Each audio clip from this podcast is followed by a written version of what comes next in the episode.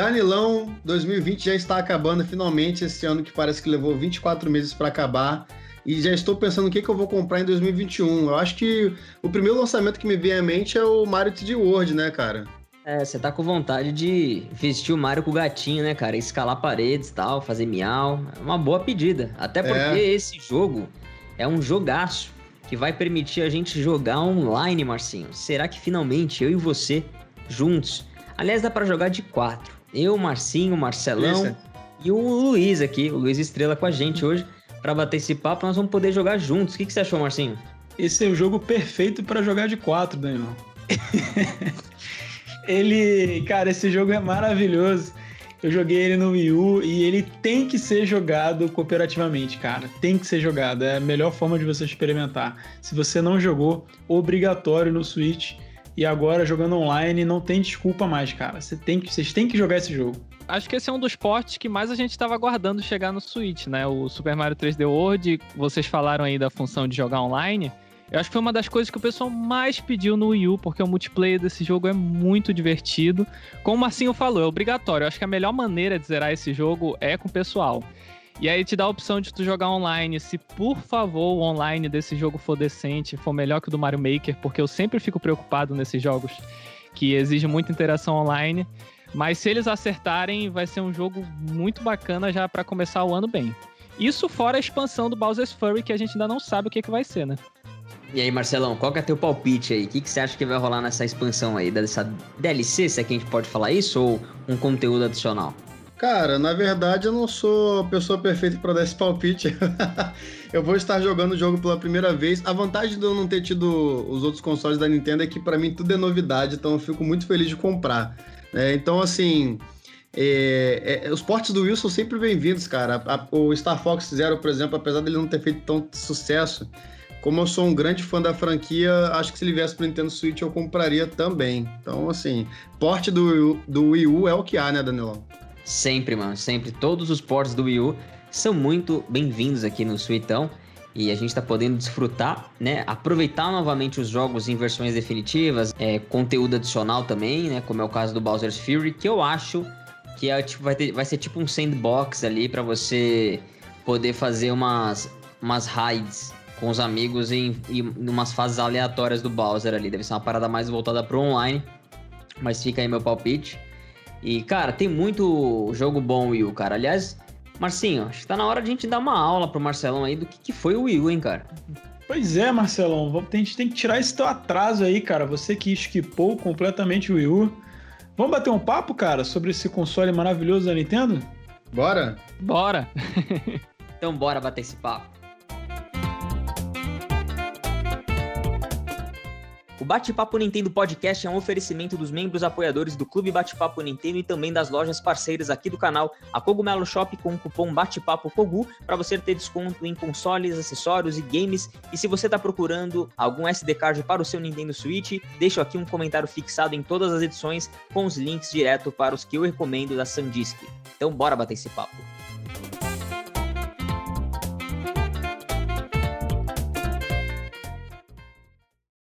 Fala galera que tá ligada, sejam todos bem-vindos ao Bate-Papo Nintendo Podcast, nessa edição especial agora, dando sequência aos grandes consoles da Nintendo, a gente vai falar do Wii U. E para falar desse console que foi muito bom, injustiçado, a gente tá aqui com muitas pessoas especiais também, como o console é especial, né? Tem que ter pessoas especiais.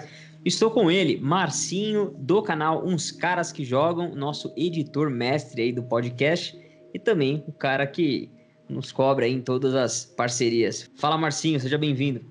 Fala, Danilão, beleza, cara? Vamos lá, vai ser um prazer aqui falar sobre o Wii U, um dos consoles, acho que um dos consoles mais incompreendidos da história dos videogames. Pelo menos da, da era recente aqui. Vamos lá. E ele aqui conosco mais uma vez, o nosso host querido Marcelão, Marcelo Quintanilha do canal Uns Caras que Jogam. Marcelão, seja bem-vindo. Fala, Danilão. Muito boa noite, ou bom dia, ou boa tarde, dependendo da hora que você esteja escutando. Aqui é o Marcelo Quintanilha e, cara, olha só, tô até nervoso porque nós temos uma das maiores estrelas do YouTube aqui conosco hoje. ah, moleque! É ele, o Estrela, cara. Nosso Estrela, nosso querido Luiz Estrela. Seja bem-vindo também, meu amigo. É um prazer ter você aqui no nosso podcast, ainda mais para falar desse console que eu sei o quanto é especial para você. E aí, pessoal, prazer é todo meu. Claro que tinha que ter a piadinha do Estrela, né? Já tá virando padrão, eu tô gostando bastante, porque eu não tava tão acostumado o pessoal fazer piadinha com o meu nome, porque não, não sabiam que meu nome era Estrela. E agora na internet eu botei o nome do canal, todo mundo me chama de Estrela. Cara, o, o Wii U é um dos consoles mais importantes para mim, eu acho, na minha, na minha carreira nintendista, dizendo assim, né? Eu comecei de fato com o Wii, mas logo depois eu, eu acompanhei mesmo o hype pro Wii U. Alguns podem dizer que eu tive um pouco de azar, mas eu diria que eu me diverti bastante com ele e eu tô empolgado para conversar sobre o videogame com vocês. Então vamos lá, Marcelão, a bola é tua, seu host, toque esse barco. Não, eu digo essa passagem, é estrela com dois L's mesmo, né? Ou você colocou. É com dois L's. É por causa dois do meu sobrenome, é com dois L's mesmo. Dois L's que é a forma certa de se escrever qualquer nome, né, Danilo? Ainda Danilo, mais o meu, né? Os meus Danilo nomes tudo tem dois L's. com dois L's e Marcelo com dois L's. Marcinho, sinto muito por não ter L no seu nome, você não pode botar dois. Para quem não é, sabe, os dois L's dos nossos nomes, eles representam os dois Wiimotes, né? Assim como o Nintendo Wii, tá? Então, o nosso nome também é uma referência à Nintendo, para quem não sabe. Mas enfim, mas enfim em mais um episódio especial falando sobre os consoles de mesa da Nintendo. É o último deles, né? Porque o Nintendo Switch ele ainda está aí na sua saga, né? Ainda está vendendo pra caramba, vai resistir mais alguns anos e depois a gente pode falar sobre os portáteis especificamente, né? Chamamos o Luiz Estrela aí, que eu tenho certeza que é um especialista, porque ele tem um vídeo maravilhoso no canal dele, que depois vocês vão correr lá para assistir, sobre o Nintendo Wii U. E, como sempre, a gente vai começar falando lá sobre o início, sobre o início do console, né? Que foi lançado no dia 18 de novembro de 2012 e foi apresentado, né? Teve um protótipo apresentado na E3 de 2011 e na época ele era conhecido como Project Café, né? Eu adoro esses nomes, esses nomes, esses pré-nomes de console, né? Antes do console ser lançado.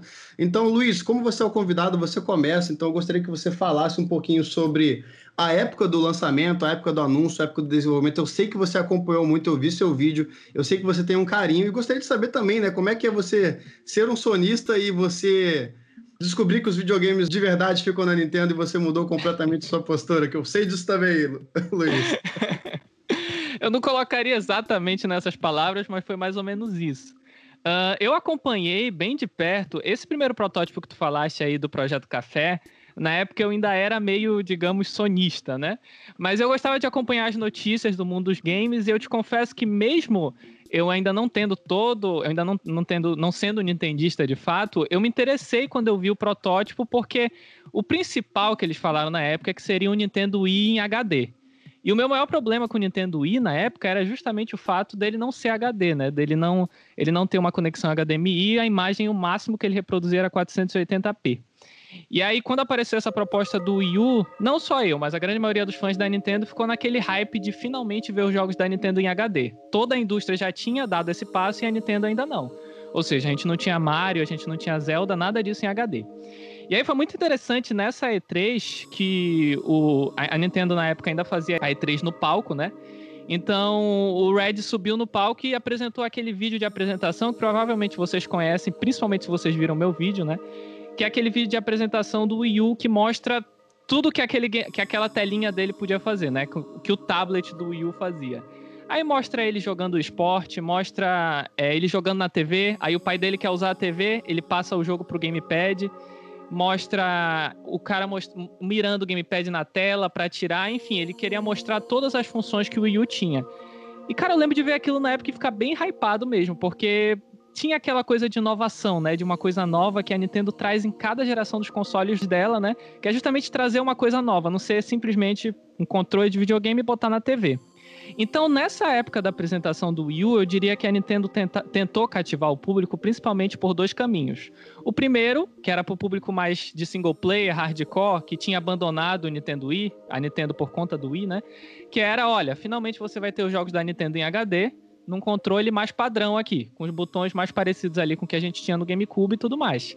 E por outro lado, a Nintendo não queria perder o público casual. Então ela também, olha, esse console faz um monte de coisa diferente, ele funciona com o controle do Nintendo Wii, ele tem coisa que vai ser para a família inteira, para todo mundo poder usar. E aí eles botaram essas duas frentes para tentar pegar tanto o público do Wii quanto o público hardcore. Eu acho que nessa época que tu falou aí, justamente do protótipo, dos anúncios, eles até conseguiram, assim, cativar mesmo o público. Até, eu até acho que muita gente acreditou no protótipo nessa época. A coisa começou a desandar depois, né? Quando lançou, e aí vieram os outros consoles da nova geração. E muita gente. Aí eu até queria jogar a pergunta para vocês. Uma confusão que rolou muito nessa época do anúncio foi de gente achando que o Wii U era só um, um adicional do Nintendo Wii. Ou seja, você comprava o tablet e botava lá, porque a Nintendo mostrou o console, né? Tinha só o gamepad. Então eu queria saber também de vocês que acompanharam na época, que vocês conseguiram entender o que era o Wii U logo de cara? Vocês ficaram interessados no conceito? Cara, eu lembro bem dessa E3 de 2011, cara, porque a Nintendo ela fez uma confusão na nossa cabeça, porque quando ela mostrou o protótipo do Wii U, ela não mostrou o console, ela mostrou o tablet, né? Ela, ela deu um foco muito forte no tablet. Você até tinha alguns glimpses ali do, do console, mas ela focou muito o, o, tablet, né? O gamepad, no caso. A gente não sabia ainda, né? Que, que, que seria depois o gamepad. gerou uma confusão para muita gente, porque as pessoas ficavam se perguntando assim: é um videogame novo ou é um acessório para o seu Wii? Porque você. Os jogos eram retrocompatíveis, né? Os controles eram retrocompatíveis. A sensor bar era retrocompatível. E ele, o Wii U de longe, assim, deitadinho, lembrava um Wii. Então gerou uma confusão, cara. Acho que mais pra frente no cast a gente vai falar sobre vendas e sobre por que, que talvez o Wii U não tenha dado tanto certo. A Nintendo já, para mim, ela começou com, com o pé esquerdo no marketing. Ficou muito confuso ali, principalmente para quem não entrava nas entrelinhas ali, não corria atrás da informação. Se você só desse uma passada de relance ou visse um comercial, talvez você não, não entendesse direito o que era aquilo, porque você precisava daquilo. Até por conta do nome também, né? Até por conta do nome, era Wii U, não era Wii 2 ou Wii HD, sei lá. É, Wii esse, U. Esse U mais dificultou do que ajudou, né? Exatamente. O Wii, né? O Wii, que é o antecessor do Wii U, ele não decepcionou nas vendas de jeito nenhum. A gente fez um podcast só para falar, né, sobre Muito pelo contrário, né? Ele Muito pelo contrário. mais vendido da Nintendo. Isso, isso. Mas a Nintendo ainda assim, mesmo com o sucesso do Wii, ela recebeu fortíssimas críticas com relação ao console em termos de hardware para essa, essa galera, né? Dessa galera que são os usuários mais intensos, se é que a gente pode dizer assim, né? E aí, cara, eu fui um desses caras que tava no meio do, do, da galera que tava querendo um hardware melhor. E a Nintendo, na sétima geração, ela foi a última a trazer o seu console e a primeira na oitava geração a trazer. Então, quando você é o primeiro a trazer o seu console, que foi o caso do Wii U, numa geração nova, você tem que saber muito bem para onde aquela indústria tá indo. E a Nintendo ela quis fazer um tentar ir pelo lado oposto, que ainda foi confuso pro seu próprio fã, né? Aquela galera casual, ela, ela fez bem uma base instalada com um ícone para uma galera casual. Ela só esqueceu de, de, de achar que essa galera casual entenderia o conceito do Wii U e a necessidade real dele, né? E aí foi isso que aconteceu mesmo. Eu realmente eu não estava mais acompanhando de perto o lançamento do Wii U nessa época, mas eu achei, é, por não estar acompanhando as notícias de perto no detalhe, que era realmente só mais um acessório do, do Wii, né? Que alguns jogos seriam compatíveis com ele, né? Enfim. É, mas principalmente para você poder jogar sem a necessidade de olhar, de olhar para a televisão. Então eu achava que era tipo uma tela que se conectava no Wii. E aí depois que eu fui entender melhor o que, que era aquele console. O hardware do Wii U também não era tão ruim assim para a época. Porque assim, é, era o primeiro movimento da Nintendo para entregar o HD, né? Então ele trazia ali um, um processadorzinho de três núcleos da IBM. Ele tinha uma arquitetura PowerPC, que era bastante similar também à do Xbox 360 e dois cache de memória para 2 MB de memória cache, aliás, para um para cada núcleo. A Nintendo ainda trazia uma AMD Radeon de 32 MB de memória, que é a GPU.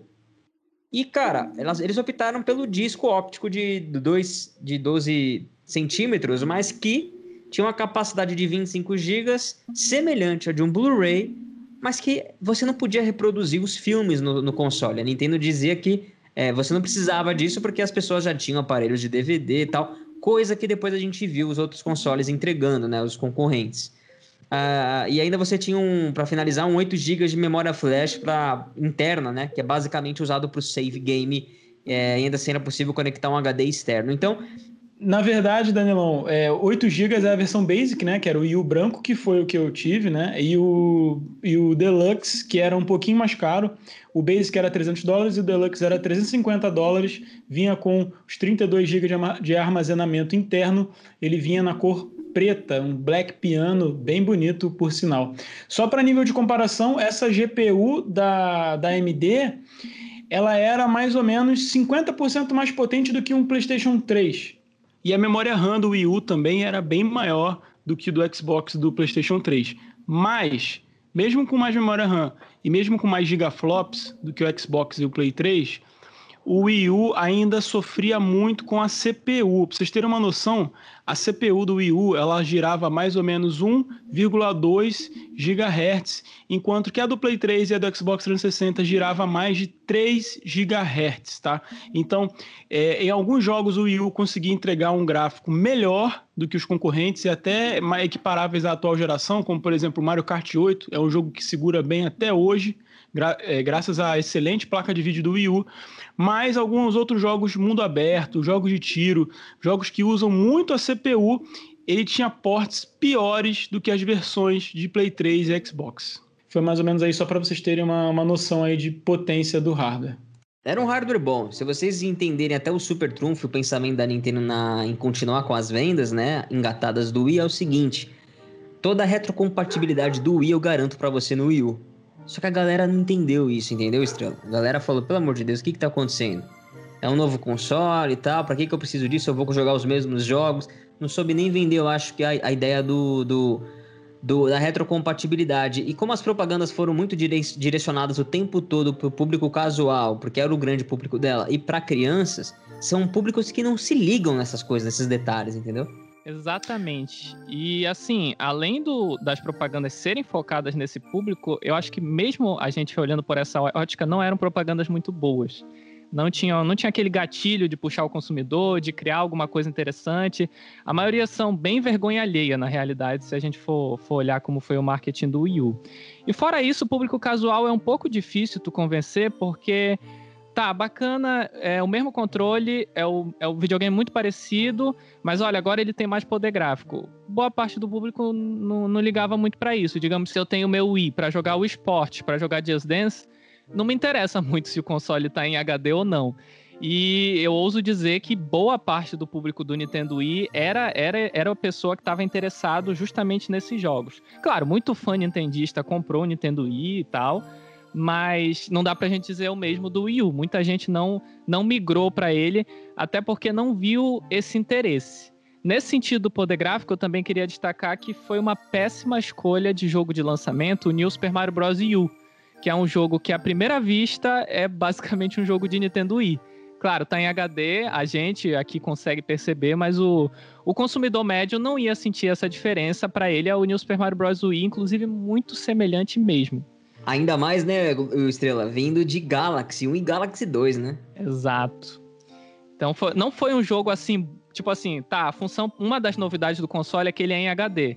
Mas aí não foi um jogo que te convenceu, nem o, nem o New Super Mario Bros. U, nem o Nintendo Land, que é um jogo mais de, de minigame, né? Então também não era um jogo, apesar de ser um jogo muito bonito, não era um jogo que se vendia pelos gráficos. Então, eu acho que essa escolha de, de, de, de jogos do lançamento também prejudicou um pouquinho o console. Faltou um killer app ali, né? Uma parada que você falasse assim, nossa, eu preciso de um Wii U hoje, né? Exatamente. E assim, apesar de ser retrocompatível, é, a retrocompatibilidade dele não melhorava os jogos. Inclusive, ele entrava num modo que ele se comportava exatamente igual um Wii talvez, assim, de repente, se a Nintendo conseguisse fazer uma retrocompatibilidade e conseguisse fazer rodar os jogos do Wii em HD, já seria um diferencial. Porque você já lançaria o seu console com, com um Twilight Princess HD, com um Mario Galaxy HD, com um Xenoblade Chronicles HD. E não. Você, ah, tudo bem, você tem retrocompatibilidade com o Wii. Só que o Wii foi o console mais vendido da Nintendo de todos os tempos, de mesa. Todo mundo tinha um Wii, a mãe de todo mundo tinha um Wii. Então, assim, para que você quer jogar jogo de Wii se você já tem um Wii? Eu achei que foi mal vendido essa ideia da, da, da, retrocompatibilidade e a retrocompatibilidade foi mal executada, porque o, o Wii U era muito, muito, muito melhor do que um Wii. Dava para rodar os jogos de forma melhor. Eu acho que se a Nintendo chamasse o Wii U de qualquer outro nome, ia vender mais.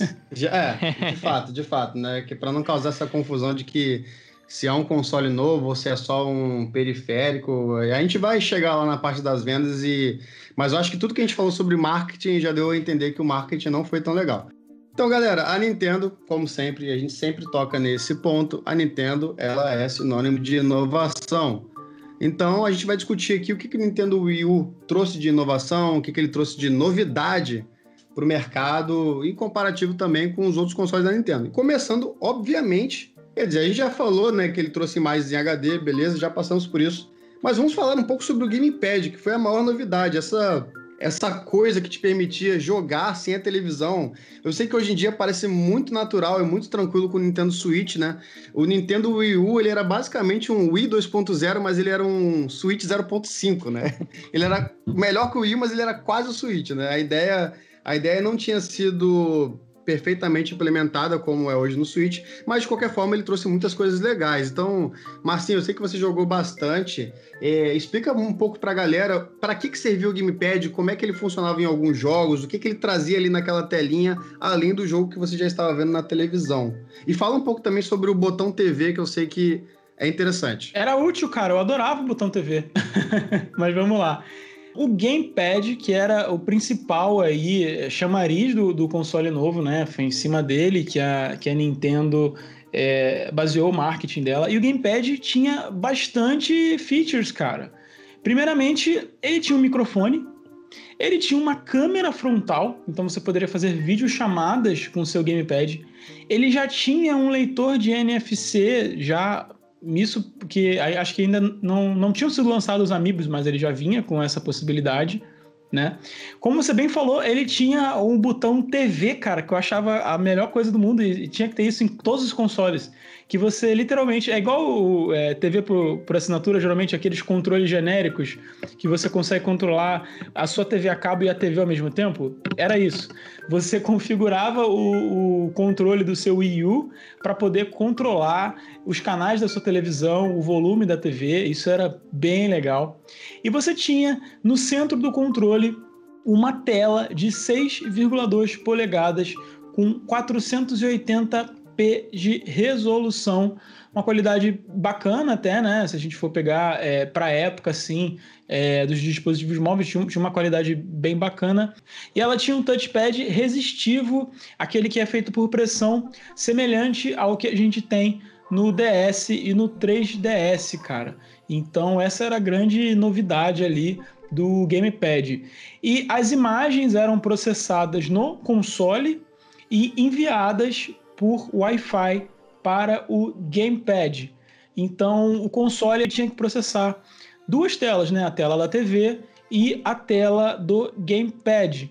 E aí ele foi utilizado por diversas maneiras, por diversos jogos diferentes, né? Alguns deles faziam um gameplay assimétrico e outros simplesmente espelhavam a tela, ou então você escolhia onde você queria jogar, ou no gamepad ou na televisão. É, vários jogos utilizaram ele de utilizaram eles de maneira diferente aí ao longo do, do, ciclo de vida do Wii U. Além de tudo isso que o Marcinho falou, eu acho que a, a Nintendo ela queria trazer, né? O Iwata queria trazer uma. Ele até tentou explicar isso na nossa E3 de 2012. Ele falou que o Wii U ele tinha esse gamepad que trazia mais uma funcionalidade social, né? Onde você podia, por exemplo, interagir com o Miiverse ali o controle ele tem uma câmera frontal que você podia usar para se comunicar com as pessoas. Então era uma janela social na palma da sua mão enquanto você ia jogando, permitindo que os usuários ficassem meio que conectados uns com os outros. Acho que eles bateram forte nessa questão aí da, de. Até numa propaganda que eu me lembro no, do Wii U, uma pessoa tá travada no gameplay, ele liga para outra pessoa usando o Wii Remote, aí ele fala, cara, eu tô travado numa parte, aí ele joga lá e eu acho que essa interação social foi uma coisa bem pensada pela Nintendo e não sei se foi bem utilizada, né? Além do mais, ele tem todas as capacidades giroscópicas que foram adicionadas por eles. Cara, se você pegar a ideia do protótipo do gamepad que do, do Wii U, os caras pegaram dois Wii Remote, que são os controles de remotos lá do, do Wii, né? Controle do Wii, e meteram uma tela no meio. E fizeram. Foi a primeira vez que eles começaram a tentar fazer um gamepad ali e... Que, vai, que, que ia ter mais ou menos as funcionalidades do Wii Remote embutida. E, se eu não me engano, tem até um sensor bar no, no emote se você quisesse jogar os jogos de Wii no modo portátil ali. Vem com o sensor sim, bar ele embutido. emula, ele emula uma, um Wii sensor bar, exatamente. Ele emula o Wii sensor bar, exatamente. Cara, tinha suporte a NFC para os amigos da Nintendo, cartões. É, tinha, ele, ele tinha detecta, detecção de movimento em nove eixos, cara. Então, realmente, realmente, era, era um pedaço ali de, de plástico que as pessoas tinham preconceito, que falavam que parecia brinquedo, mas era cheio de tecnologia dentro desse controle. Aliás, é um dos pontos fortes da Nintendo, colocar muita tecnologia no controle, né? Porque é basicamente a conexão com o joga, do jogador com o jogo ali que transforma a experiência. Luiz, é, fala um pouquinho sobre os jogos que você tem um tipo de gameplay assimétrico com gamepad. Cara, assim, foi uma das coisas que a Nintendo bateu muito na tecla, né? Essa funcionalidade e que eu gosto bastante, mas é uma coisa difícil de explicar para o consumidor padrão. A gente até volta para aquele tema do, do problema de explicar a, a, a, o, qual era a utilidade do Wii U mesmo. Não só de explicar, mas se a gente olhar a biblioteca do Wii U, eu acho que foi uma coisa até dos desenvolvedores saberem utilizar adequadamente de longe, para a gente ter uma noção de como foi, não foi tão bem aproveitada, de longe o melhor uso é o primeiro jogo que lançou, que foi o Nintendo Land. É, é, o, o, Nintendo Land ele é uma coletânea de minigames, como se fosse um parque da Nintendo, né? O conceito dele é bem legal, mas assim, ele pega cada franquia da Nintendo e cria um minigame. E aí, como o Danilo até falou dessa questão social, os jogos multiplayer do Nintendo Land são muito divertidos e eles usam justamente essa ideia do, do gameplay assimétrico, ou seja, tá mostrando uma coisa na TV e tá mostrando outra imagem no gamepad. Por exemplo, eu acho o melhor exemplo o jogo do Luigi Mansion dentro do Nintendo Land. No caso, você tem quatro pessoas com remote e essas quatro pessoas ficam com o seu Mi andando na mansão. E a pessoa com gamepad, só ela tá vendo a tela do gamepad. Ela é o fantasma. E aí as pessoas que estão na, na, mansão não podem enxergar o fantasma, enquanto o fantasma vê todo mundo pela telinha do gamepad. Então fica todo mundo naquela tensão, com medo do fantasma estar tá atrás de ti a qualquer momento, e o único indicativo é o emote vibrando. Então, assim, em eventos sociais, isso cria uma dinâmica muito divertida e eu acho que até hoje é única. Eu nunca vi é, outra experiência semelhante. Da mesma forma, tem o jogo do Super Mario que é literalmente pira-pega. Ou seja, a pessoa com gamepad tem um mapa, consegue ver onde todo mundo tá e sai correndo atrás de cada um para pegar todo mundo, todos os outros jogadores. E assim vai, todos os outros minigames, o do Animal Crossing. Aí, aí fora essas experiências multiplayer, tem também as experiências single player que são alguns outros jogos que, que, por exemplo, o jogo do Ninja, que aparece que é muito bacana. Tu tem a Shuriken na tela do gamepad, mira o gamepad na TV e arrasta a Shuriken para acertar a tela. Então, são, são os conceitos bem divertidos e o Nintendo Land foi essa grande tech demo do, do Wii U, né? Mostrou tudo que o gamepad podia fazer.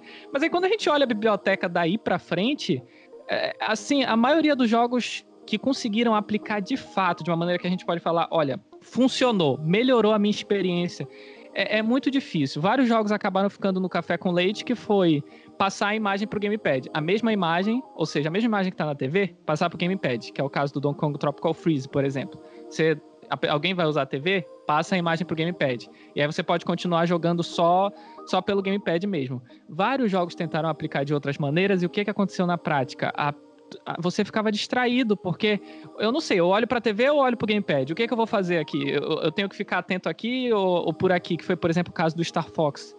Então, é, foi uma funcionalidade que eu acho, eu acho que foi um, um, um toque de genialidade da Nintendo, foi muito interessante o que eles pensaram, mas que foi tão complexo que eu acho que nem os consumidores, nem os desenvolvedores usaram direito. Tem coisas que funcionam muito bem, por exemplo, inventário no Zelda, sem você precisar dar pause para trocar um minimapa, né? Uh, você ter os menus ali, por exemplo, eu joguei o Darksiders 2. Incrível! Você troca de item, de habilidade no touch ali. É muito melhor que as outras versões das outras plataformas em termos de dinamismo, né? Agora, eu acho que o gamepad funciona bem nisso que eu tô falando, como uma tela auxiliar pro teu gameplay principal ali, que tá rolando na TV. Quando você traz o game principal para a tela do gamepad, eu acho que perde duas coisas. Primeiro, o input lag aumenta significativamente, e eu tinha problema com isso. E o meu maior problema, que para algumas pessoas não é problema nenhum, é a resolução. A baixa resolução do gamepad, com aquela tela resistiva, ele dava ali, parece que um. Ele dava uma piorada a mais ainda. Além, além da resolução baixa, a, a tela resistiva ainda dava aquele desnível de, sei lá. Então fica meio fosca, né? Fica meio, fica meio embaçada. É, é, é, isso, isso, isso, isso. Ô Marcinho, e o Virtual Console do Nintendo Wii? Você chegou a aproveitar bastante? Cara, aproveitei um pouco porque eu peguei o Wii meio tarde na vida dele, né? E muitos jogos do Virtual Console ou já tinha no, no Wii ou já, já tinha jogado, ainda tinha comigo, né? Mas é, é um bom chamariz, né? tiveram excelentes jogos e com a adição do Virtual Console do GBA, né? E do DS também. Você tinha jogos lá para você jogar. E também é o você podia comprar jogos de Wii e você podia comprar ali digitalmente, né, para você jogar. Então é bem bacana para quem, principalmente para quem não teve um Wii ou para quem não teve esses outros consoles da Nintendo. E o... infelizmente, Marcinho, mesmo comprando, ainda rodava em 480p. Exatamente, né? O, o, o, Wii U ele não fazia o upscaling ali, ele rodava como se estivesse rodando é, num Wii mesmo, entrava em Wii Mode e ficava travado ali. Mas de qualquer maneira é bacana, né? Porque você tem um console da Nintendo, você tinha, você podia jogar Earthbound, podiam jogar vários jogos que não vieram no, no Virtual Console do Wii, retornaram aí para o Virtual Console do Wii U.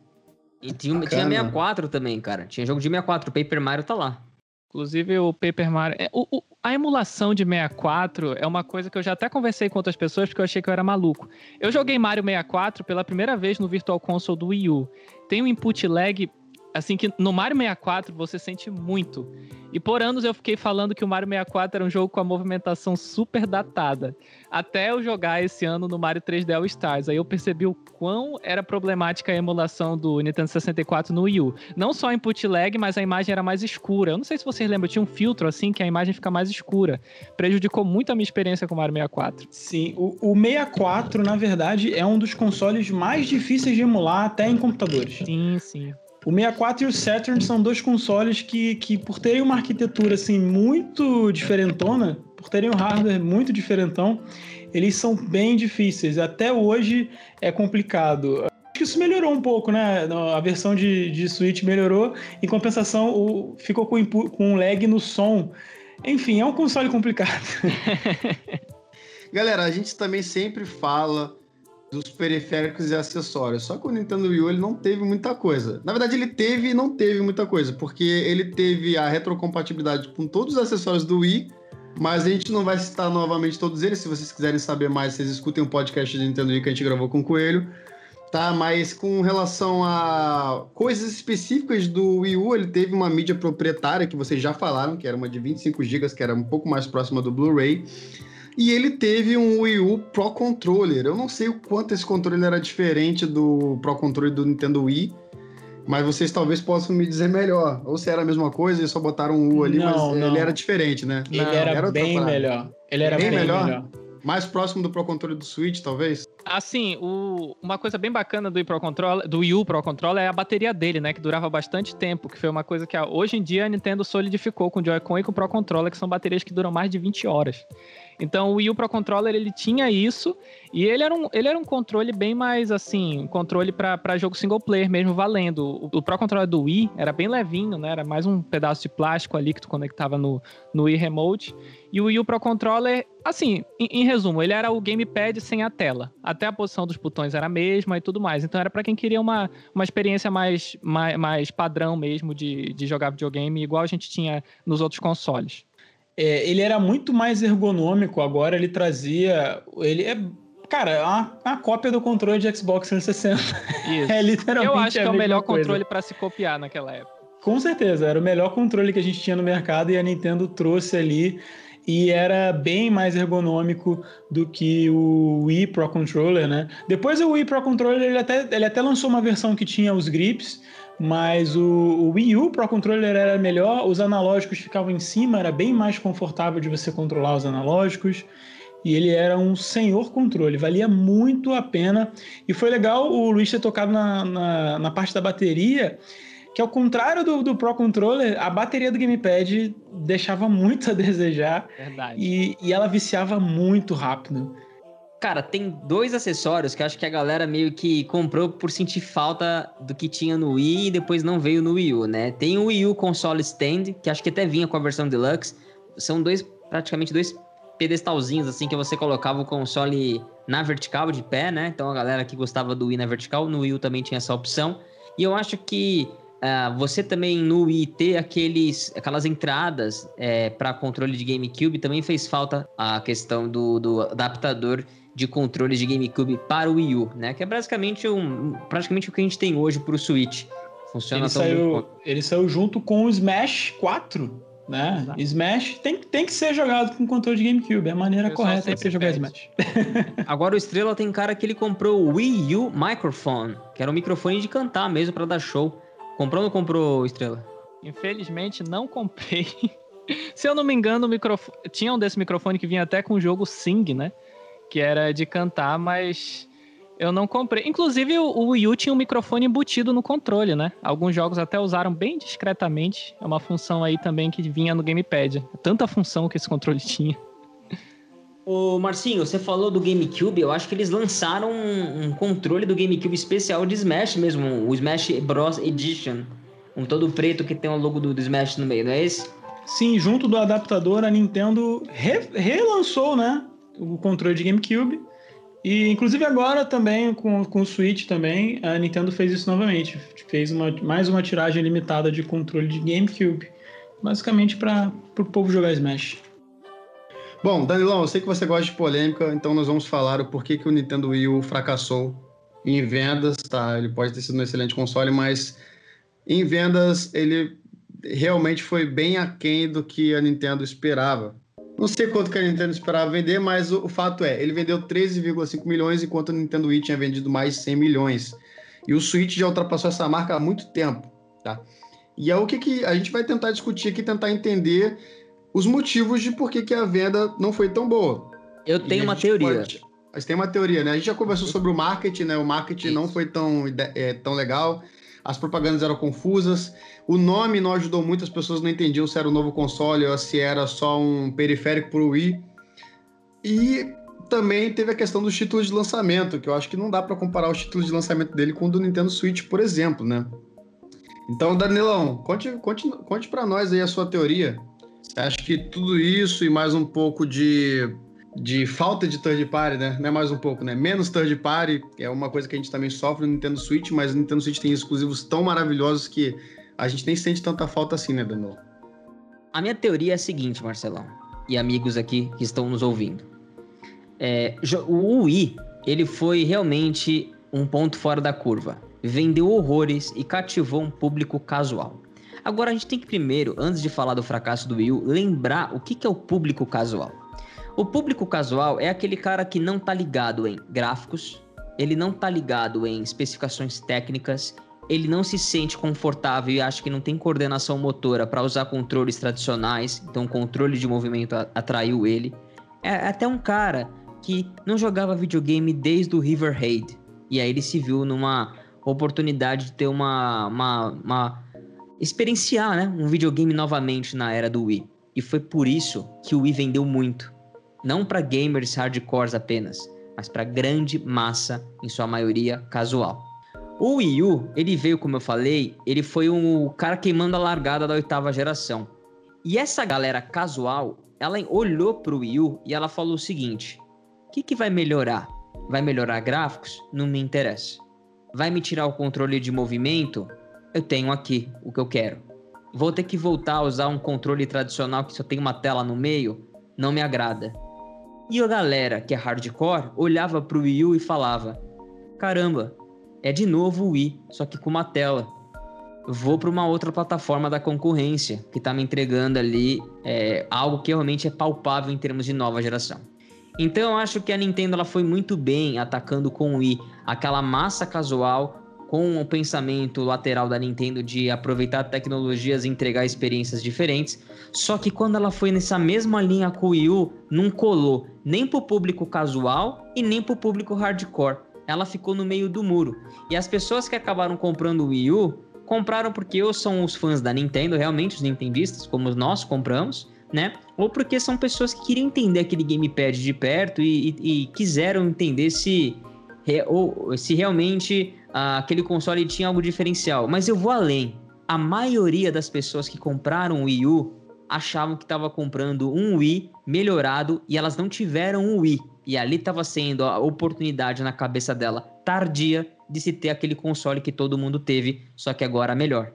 Entenderam? É essa a minha teoria do fracasso do Wii U.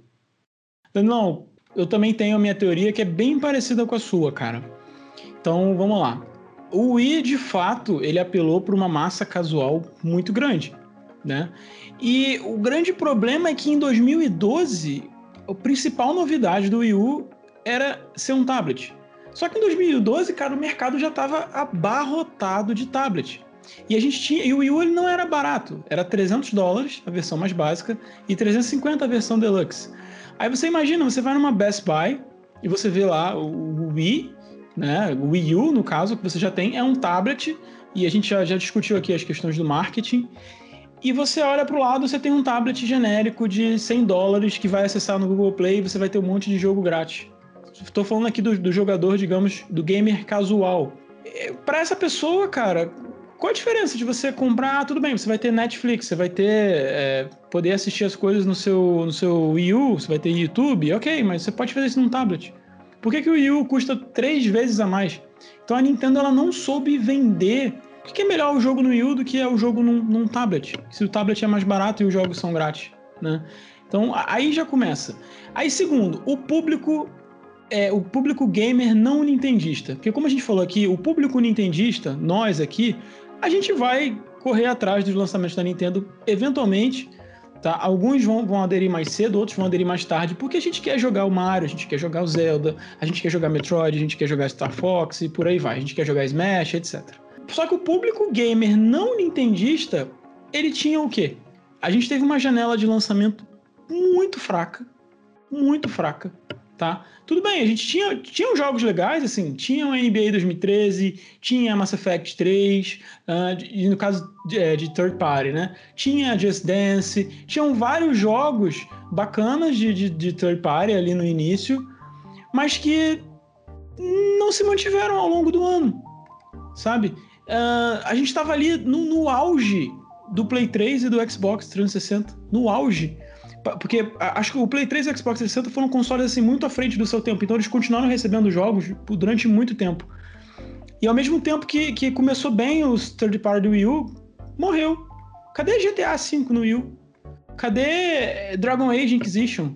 Sabe? Cadê LA Noir? Cadê outros jogos que poderiam ter saído? Cadê Skyrim?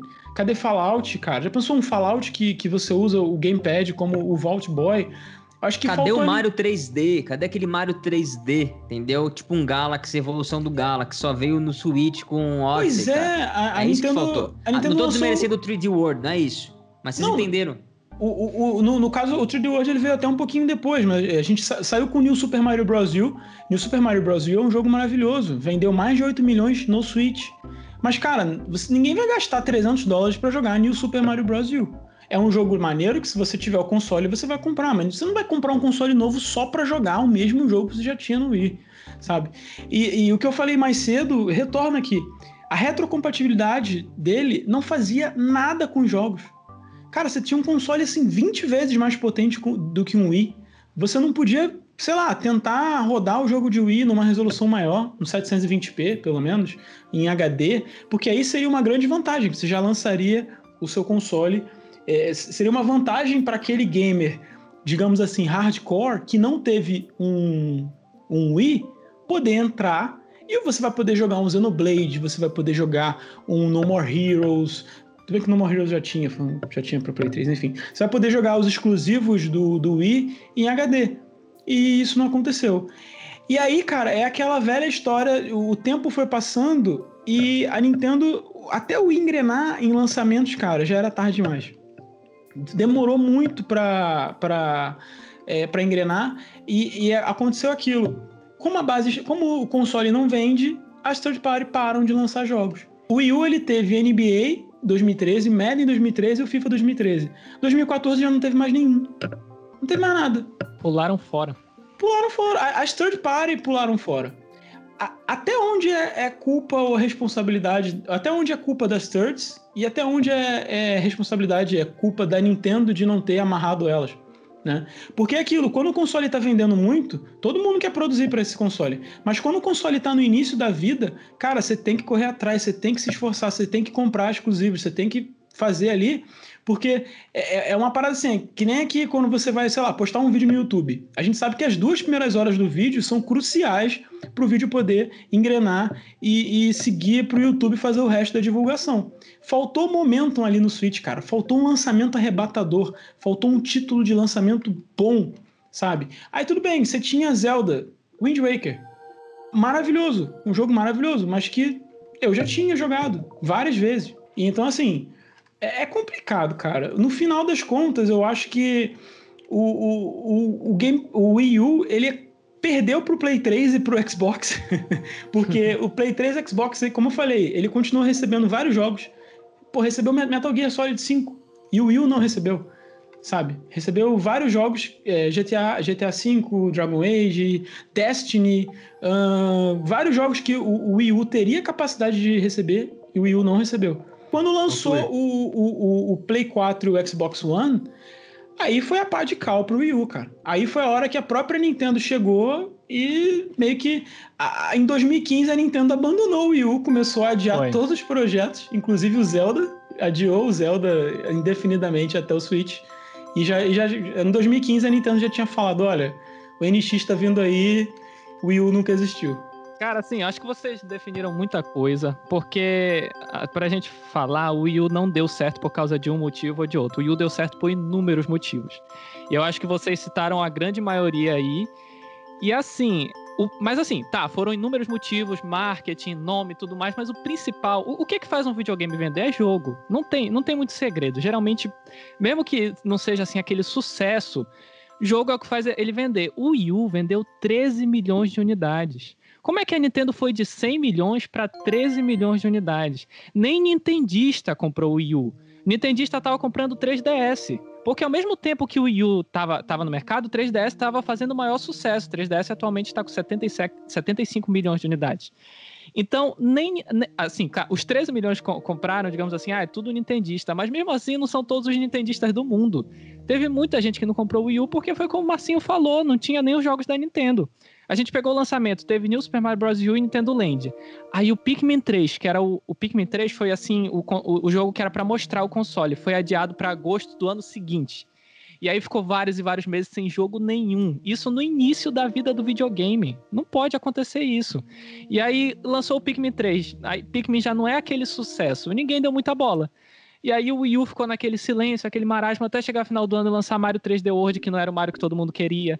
Aí ficou mais um ano com pouco jogo, aí lançava, o jogo lançava mês sim, mês não, às vezes não era um jogo muito grande, não era muito relevante. Quando chegou em 2014, 2015, que foi, que foi quando começou a vir aqueles jogos arrebatadores, já era tarde demais. Exatamente. Porque o, o, qual, qual foi o grande hit do Wii U, né? Foi o Mario Kart 8. Foi o jogo mais vendido, que vendeu 8 milhões de unidades. Porque Mario Kart vende muito mesmo. Aí o Mario Kart 8 lançou do, um, um, ano, acho que dois anos depois, né, do lançamento do videogame, foi metade ao final de 2014. Um jogo fantástico, para mim, o melhor Mario Kart. Esse de passagem cara, tá aí até hoje, né? Já tá cansado. Exato. Né? Cara, é um jogo tão bom que ele não morre. Ele não, tá... ele não morre, mas assim. É, é, complicado, é complicado. Se a gente entrar no, no mérito do Mario Kart, que realmente é um jogão, mas que a Nintendo ela não sabe se ela já vem com novo, se ela continua vendendo. Porque, porque ainda continua vendendo, né? Então é muito Sim. complicado. Como é que eu vou colocar o, o, substituto dele no mercado se ele é o jogo mais vendido do Switch e do pois Wii Pois é, pois é. Então, ele foi o grande hit do Wii U, mas como o Marcinho falou, já era tarde demais ali. A situação já estava é, longe de poder ser salva. E Zelda, cara, Zelda é a coisa mais importante. A gente não teve Zelda no Wii U. A gente teve Zelda no Wii U quando o Wii U morreu. Tudo bem, foi um senhor Zelda mas já foi um Zelda ali pro, pro Nintendo Switch mesmo. Eu joguei Zelda, esse Zelda no Wii U, inclusive um, a, a, Nintendo não, não, prejudicou o porte, o jogo rodou maravilhosamente. Mas provavelmente o melhor jogo do Wii U, aliás. Mas já chegou tarde demais. E, e, não foi o único jogo, sabe? A grande maioria dos jogos também ia sendo adiado. Xenoblade X, eu acho que foi um jogo que apareceu em 3x3 ou 2x3. Que é top. Jogo que é, muito que é bom. top. Jogo, assim, se for assim, dizer assim, mostrar a capacidade técnica do Wii U, Xenoblade X. Eu acho que é o um jogo assim que é um monstro graficamente. Eu tava em, até falando em nível com de escala. Sim, sim, sem, sem dúvida. Eu tava até falando esses dias com um amigo meu, o Paulo, Paulo Nintendista, um grande abraço pro Paulo aí. Paulo, o ex-nintendista? Não, é Nintendista, Paulo é Nintendista. Ele, ele tava falando pra mim que a música do Xenoblade X é uma música que toda vez que entra na batalha e começa aquela cantoria, aquela melodia, é uma parada que é difícil de compor uma música que você passa horas ouvindo e não cansa, ainda mais com voz. E realmente os caras fizeram a trilha sonora de tirar o chapéu, cara. Concordo totalmente. Quem fez a trilha sonora do Xenoblade X é o mesmo cara que fez a trilha sonora do anime Attack on Titan. E ele é uma, delícia, é uma, é uma trilha sonora. Essa eu não sabia, essa eu não sabia. é uma trilha sonora um pouco experimental, porque ele é um cara meio, meio loucão mesmo, mas assim, uma obra de arte fantástica de se escutar. Deixa eu aproveitar seu gancho, cara. Vamos falar dos jogos então. Perfeito. É, posso falar um jogo que. Olha, é bizarro, né? Eu não, tive, eu não joguei o Nintendo Wii, mas eu, o Wii U, mas eu posso falar de um jogo que eu não tive a experiência dele no Wii U, mas eu sei que a experiência dele no Wii U deve ter sido um pouco melhor do que a que eu tive no PlayStation 4, que foi o Zombie U, né? Que tem o Zombie U no nome, mas quando eles foram lançar para as outras plataformas, tiraram o U, né? E deixaram só o Zombie. Eu gosto muito de jogo de zumbi e eu sei que no, no, no Nintendo Wii U ele tinha o lance de você poder mexer no inventário pelo pelo gamepad, cara. Ele é um jogo de zumbi bem básico, mas para quem joga, é, para quem gosta da temática, ele é um jogo indispensável, né? A gente teve também o Bayonetta 2, que eu tive a, a oportunidade de jogar no Nintendo Switch também, né? Como a gente estava falando da questão dos ports. É, o Nintendo Switch que ele tá tendo muita coisa portada, né? A gente vê que finalmente os jogos terão a oportunidade de ser vendidos, mais ainda porque a gente tem uma base maior. Então, Bayonetta 2 é um jogo que é maravilhoso acho que são, são duas que eu queria falar. O Splatoon e o Mario Maker são duas franquias novas. Mario Maker não é novo, né? Mas são dois conceitos novos que o Wii U apresentou ali. E que eu não sei se vocês curtiram esses dois jogos, mas eu acho que são dois Demais. jogos que, que assim. Eles usaram, não usaram gamepad mara... Não, Mario Maker usa muito bem na realidade. O, o Splatoon, Splatoon é... também. É, o Splatoon também, mas assim, eles são jogos do Wii U, sabe? Que eu olho para ele e falo, pô, esses são jogos que representam o Wii U de fato. Cara, o, o Splatoon acho que ele usa muito bem, porque, o, inclusive, é, é muito mais fácil de você. É, o arpar ali. Eles conseguiram traduzir o ARP para o Splatoon 2 né, com o giroscópio, mas era muito melhor de você fazer com o gamepad. E, e, e o jogo você usava o, o gyro também para mirar, né? Então a gente pode dizer que ele usava o, o gamepad com maestria ali. E o Super Mario Maker, então, nem se fala, né, cara? E foram dois jogos ali que realmente, duas pérolas do Wii U, tanto o Mario Maker como o Splatoon, e que, que chegaram ali quando a Nintendo já meio que já tinha jogado a toalha, né? É, eles já estavam prontos, né? Porque já estava em desenvolvimento há muito é, tempo. É, é. Eu diria que o Splatoon, por si só, já faz o Wii U valer a pena, cara. Com certeza. Pior que eu concordo, olha. O que, que começou no Nintendo Wii U também? Que a gente está vivendo recentemente, o Hyrule Warriors, né? Começou no Nintendo Wii U e também no Nintendo 3DS. Eu só não sei se o lançamento foi simultâneo. Não, não, foi antes no Wii U. Foi antes no Wii U, então começou lá mesmo. Hyrule Warriors, né? A primeira aparição do, do, da franquia Zelda num jogo do tipo Musou, né? E a gente teve agora no mês passado o Age of Calamity, que não existiria se não fosse o nascimento no Wii U ficar pensando um Hyrule Wars no 3DS rodando ali, os caras gostavam de fazer bruxaria naquela época também. Smash Bros também, o Smash Bros também rodava eh, bem pra caramba no, no Ó, 3DS, isso... era a mesma versão do Wii U, né? Essa é a prova de que o Luiz falou de que o Wii U tava indo pro limbo e o 3DS tava salvando a Nintendo daquela fase é, sombria. Isso vai, é a vai. prova de que quando a água bate na bunda, realmente a empresa faz milagre. E ali, cara, são jogos que se o Wii U tivesse bem das pernas e vendendo pra caraca, nunca que eles iam portar esses jogos pro 3DS, cara. Concordo. Até o Yoshi Woolly World, que, que é um jogo bem bonito e bem, assim, exigente graficamente, eles meteram no 3DS. É a base instalada deles, ô Estrela. Era a hora exato, de recuperar exato. o dinheiro. É engraçado a gente ver porque, assim, o Wii U começou muito bem, né, primeiro no, no Holiday que foi lançado, né? E depois ele caiu vertiginosamente em 2013. E o 3DS foi o contrário, né? Teve um lançamento ruim e ele foi ganhando fôlego ao longo da, da geração e hoje aí, né? Chegando aí quase aos 80 milhões. Mas ele, no lançamento não foi assim. E foi o que sustentou a Nintendo ali na, na, na pior fase do, do Wii U. E falando em jogos que foram do Wii U pro 3DS, cara, Captain Toad, pra mim, é um, uma das joias raras. É um jogo maravilhoso. Também é uma novidade do Wii U, verdade. Uma novidade do Wii U, que vocês têm a oportunidade de jogar no Switch, pra quem tem o Switch.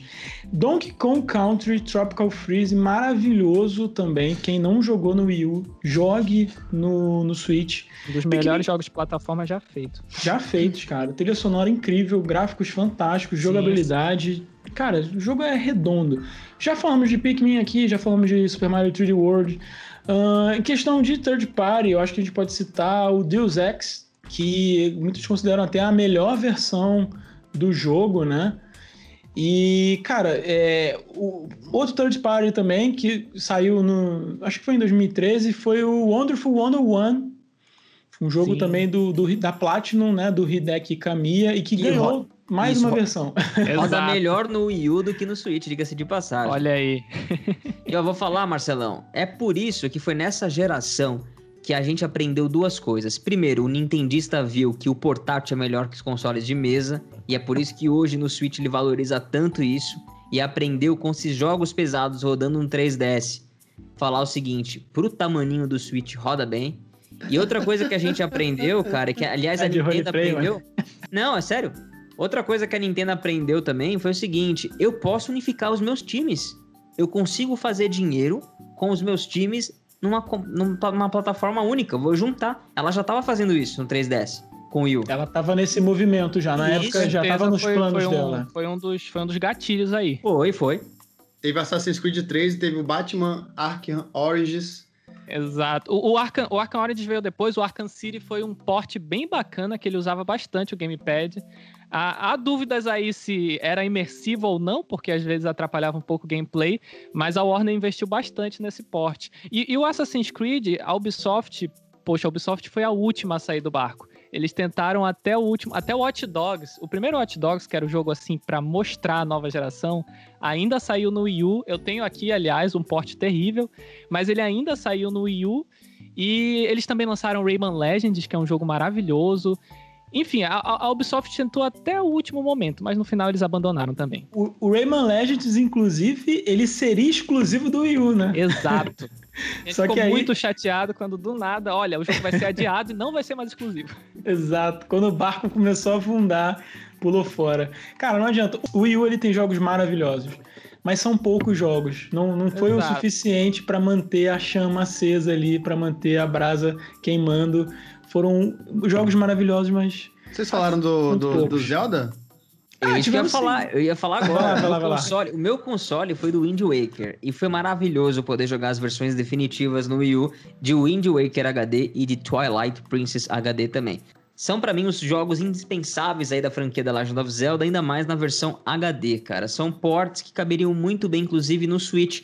Eu pagaria uma terceira ou quarta vez por Twilight Princess.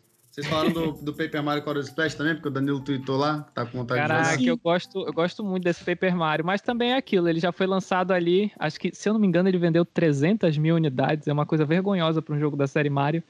É, ele, ele, ele, ele, é, mas é um jogo muito divertido, é um jogo muito bacana. Não é o preferido dos fãs da série Paper Mario, mas foi um jogo muito divertido. Ô Estrela, você jogou o Mario Party 10? Não joguei, Danilão. Queria, eu queria ter comprado, acabei não comprando, ficou, ficou Melhor portarem o Mario Party 10 pro Switch do que fazer aquele outro, né? Foi, é, foi o nosso último melhor Mario Party, né? Depois disso, só a decepção. Vocês curtiram 10? Não, não joguei até. Eu joguei muito pouco, mas era bacana, porque você tinha esse esquema de uma pessoa jogar com o gamepad, né? Se não me engano, acho que. De seu é, Bowser, né? De seu eu Bowser, é. interessado. O, a gente não falou, mas o gamepad ele também vinha com uma canetinha para você jogar. Então tinha alguns jogos que faziam uso dele. Kirby and the Rainbow Curse. É bacana jogar com a caneta. Ele Bem tinha legal. essa inspiração um pouco no DS, né? O Gamepad. Não era a mesma coisa, mas ele Total. tinha essa ideia. Marcelão, te convencemos que o Wii U valeu a pena ou não? Uh, eu prefiro o Switch, cara. Se eles lançarem os, os Zeldas pro Switch, não tem por que mais ter o. Quer dizer, o Wii U é uma compra legal hoje por causa da retrocompatibilidade com Exato. o Wii. Tá? Então, assim, eu não vou falar que é, que não é um bom console, porque assim. O Wii U é uma compra um... maravilhosa. É, é uma excelente Cara, eu acho que se tu compra um Wii U, tu pode jogar praticamente todos os jogos da franquia Zelda. Não, é, eu, sim. Eu sim. aproveitei demais o, o, meu Wii U porque eu comprei ele em 2015. Eu comprei quando a Nintendo já tinha Melhor dropado. Melhor época. Eu comprei usado, paguei super barato. Eu aproveitei vários jogos baratíssimos. Cara, foi, eu, eu, aproveitei o jogo, o console pra caramba. E eu não me frustrei com o Wii U, porque eu esperei. E aí, quando eu peguei, cara, eu já tinha Mario Maker, eu já tinha tudo nele. Se eu tivesse comprado no início, eu teria me frustrado muito mais. Total, eu fiquei Isso, desde 2013 sofrendo, esperando Sim. o jogo lançar. A dica é espere sempre.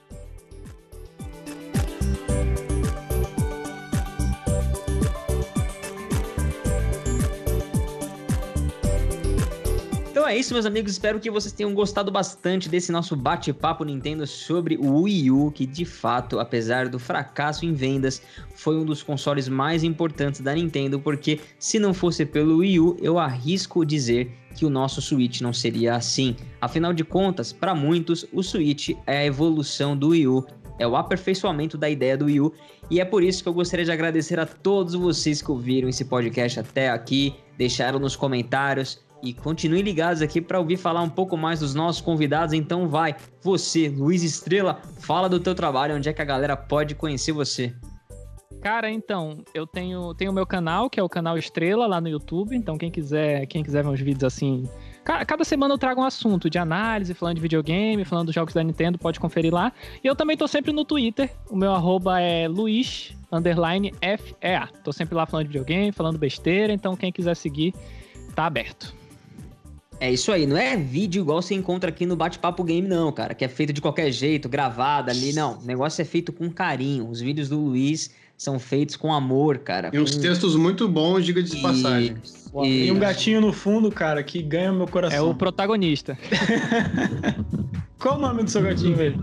Naruto, Naruto. Naruto, é o Naruto. Esse é um cara sábio. Esse é um cara sábio lá, que sabe qual é o melhor. Não, peraí, peraí, peraí, calma aí. Que sabe qual é o melhor anime já feito até hoje. Olha, eu gosto de Naruto, mas eu não concordo a esse ponto. Então retirem tudo que eu disse.